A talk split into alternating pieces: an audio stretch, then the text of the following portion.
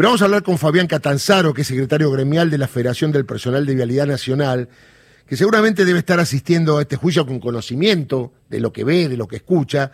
Y ayer en una gran nota que le hizo nuestro amigo Jorgito Chamorro, me interesó el tema del clima que se vivió en vialidad una vez que Mauricio Macri fue presidente y nombró a Javier Iguacel, que comenzó él con esta maniobra y fue él el autor de la denuncia de hechos que ocurrieron, como es la denuncia, del 2003 hasta el 2015. ¿Qué pasó del 2003 hasta el 2015? Que antes las denuncias no prosperaron. Es que las investigaron los jueces y la archivaron, porque pasa lo que pasa ahora. No hay delito, no ocurrieron hechos nuevos. Fabián, ¿cómo te va? Darío Villarruel en Radio Nacional para todo el país. Hola, ¿qué tal Darío? Buenos días, ¿cómo andás? Bueno, vos tenés una visión calificada de los hechos porque conocés todo esto que mucha gente ignora, ver tantos papeles, tantos números. Digo, ¿cómo funciona en todas las provincias y que nunca pasó nada? Digo, ¿cómo estás viendo este juicio?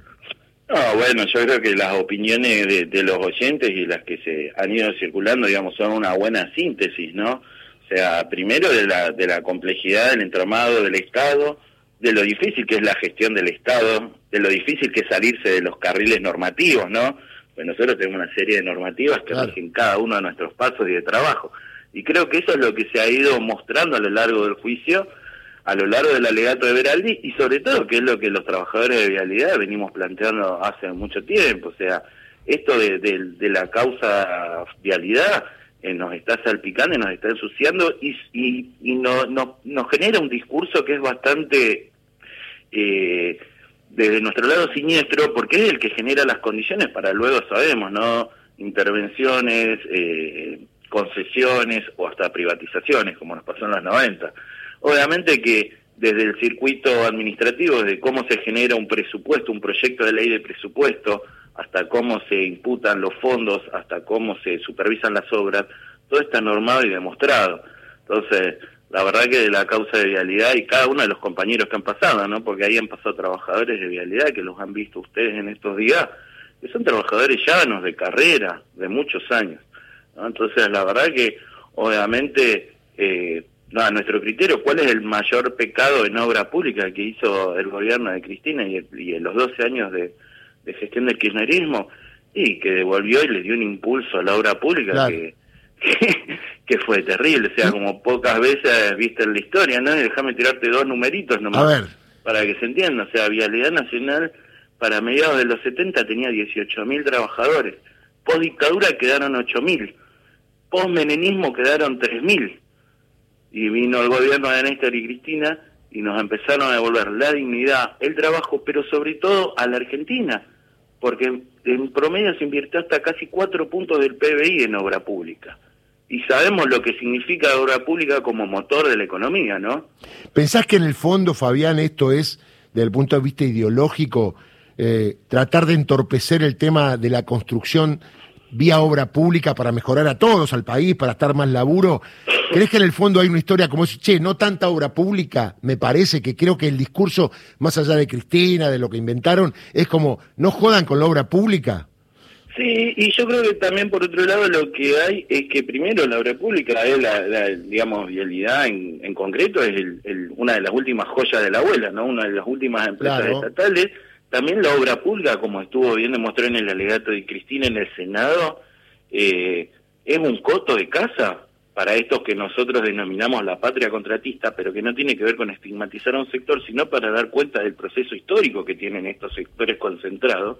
Y sí, el macrismo vino con otro proyecto de obra pública, porque no se puede negar, pero pasamos de cuatro puntos de obra pública en el macrismo a un punto de inversión del PBI, por otro lado, el, el macrismo que apuntó a la concentración aún más de este proceso, porque porque sacó las famosas PPP, que las PPP ya eran tan grandes las obras que ni siquiera los podían hacer las UTE argentinas, tuvieron que armar las UTE con empresas extranjeras. Claro.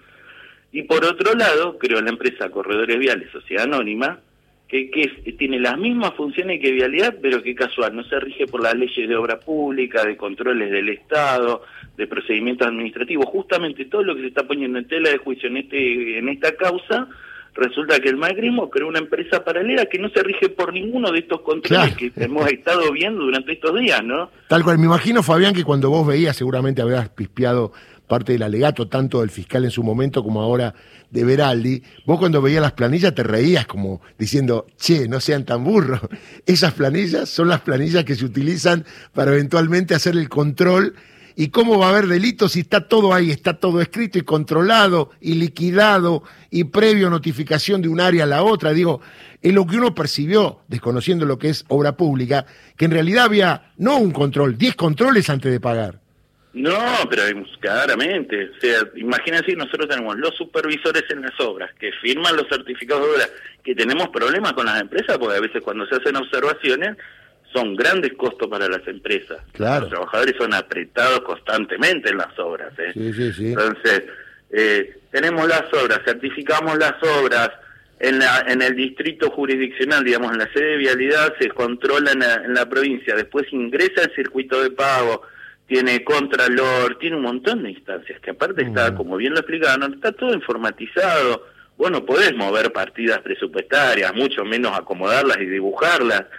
Eh, la verdad que sí, y aparte, una cosa, ¿no? O sea... Además me supongo que cuando, cuando van a cobrar los contratistas tienen que presentar una factura, ¿no es cierto? Y pasa por la FIP y todo eso, ¿no? No, sí, sí, sí, esto no, no, no se puede salir porque aparte está todo en un contrato que sí hay mucha, que sí hay que rever, justamente el tema de la redeterminación de precios, porque en la anterior gestión se cambió y las empresas pueden redeterminar hasta cuando hay un 5% de inflación. Claro. Entonces hoy estamos en un sistema, por eso digo, el macrismo apuntó a una concentración y a una facilidad y a una y a otra ideología de obra pública totalmente distinta y siempre a favor de las empresas, del sector empresario. ¿no? Entonces, eh, ni hablar de las prórrogas de Ausol, no de O sea, querían un estado bobo ellos. Exactamente, porque es profundizar un modelo donde vos estás mostrando que los mecanismos y las herramientas del Estado no funcionan. Entonces, por eso digo que es el discurso que es muy difícil porque sabemos en lo que terminó en los 90, ¿no? y que la seguimos padeciendo el día de hoy, no solamente en las concesiones viales, sino también en la electricidad y en otros entes.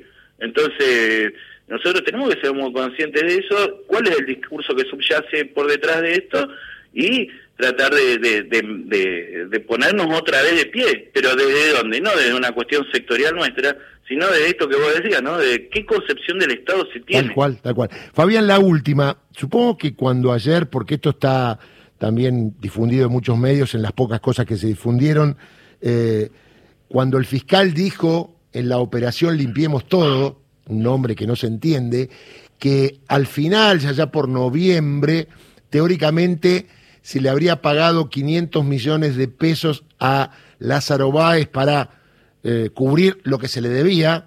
Bueno, que el fiscal haya dicho que se le pagaron sin controlar que eso está totalmente documentado cuando se paga. Vos entras hoy, lo dijo Carlos Veraldi, y si sabés cómo entrar la gente que está especificada en el tema, está claro que esa plata no se pagó y que se debe. Digo, supongo que te habrá salido una sonrisa. Dice, qué pícaro es este fiscal. Dice que habría que pagarle, pero no le pagaron. Y da por hecho que le pagaron, ¿no? Cuando eso está certificado siempre. Sí, siempre, no, no existe documento y aparte recuerde y que recuerde toda la audiencia, cualquiera, digamos, la información pública es pública. Claro. O sea, lo que genera el Estado es público, todos tienen derecho a esa información y se pueden acercar a Vialidad, presentar una nota y se les va a otorgar esa información. Entonces, la verdad que sí, es, es inaudito eh, seguir escuchando estas construcciones, pero creo que tiene que ver un poco, ¿no? Justamente con, con dos motivos, digamos. Primero, ¿no? Miente, miente que algo quedará. Tal cual. Pero, y sobre todo con el claro objetivo de, de, querer distanciar a Cristina de la gente.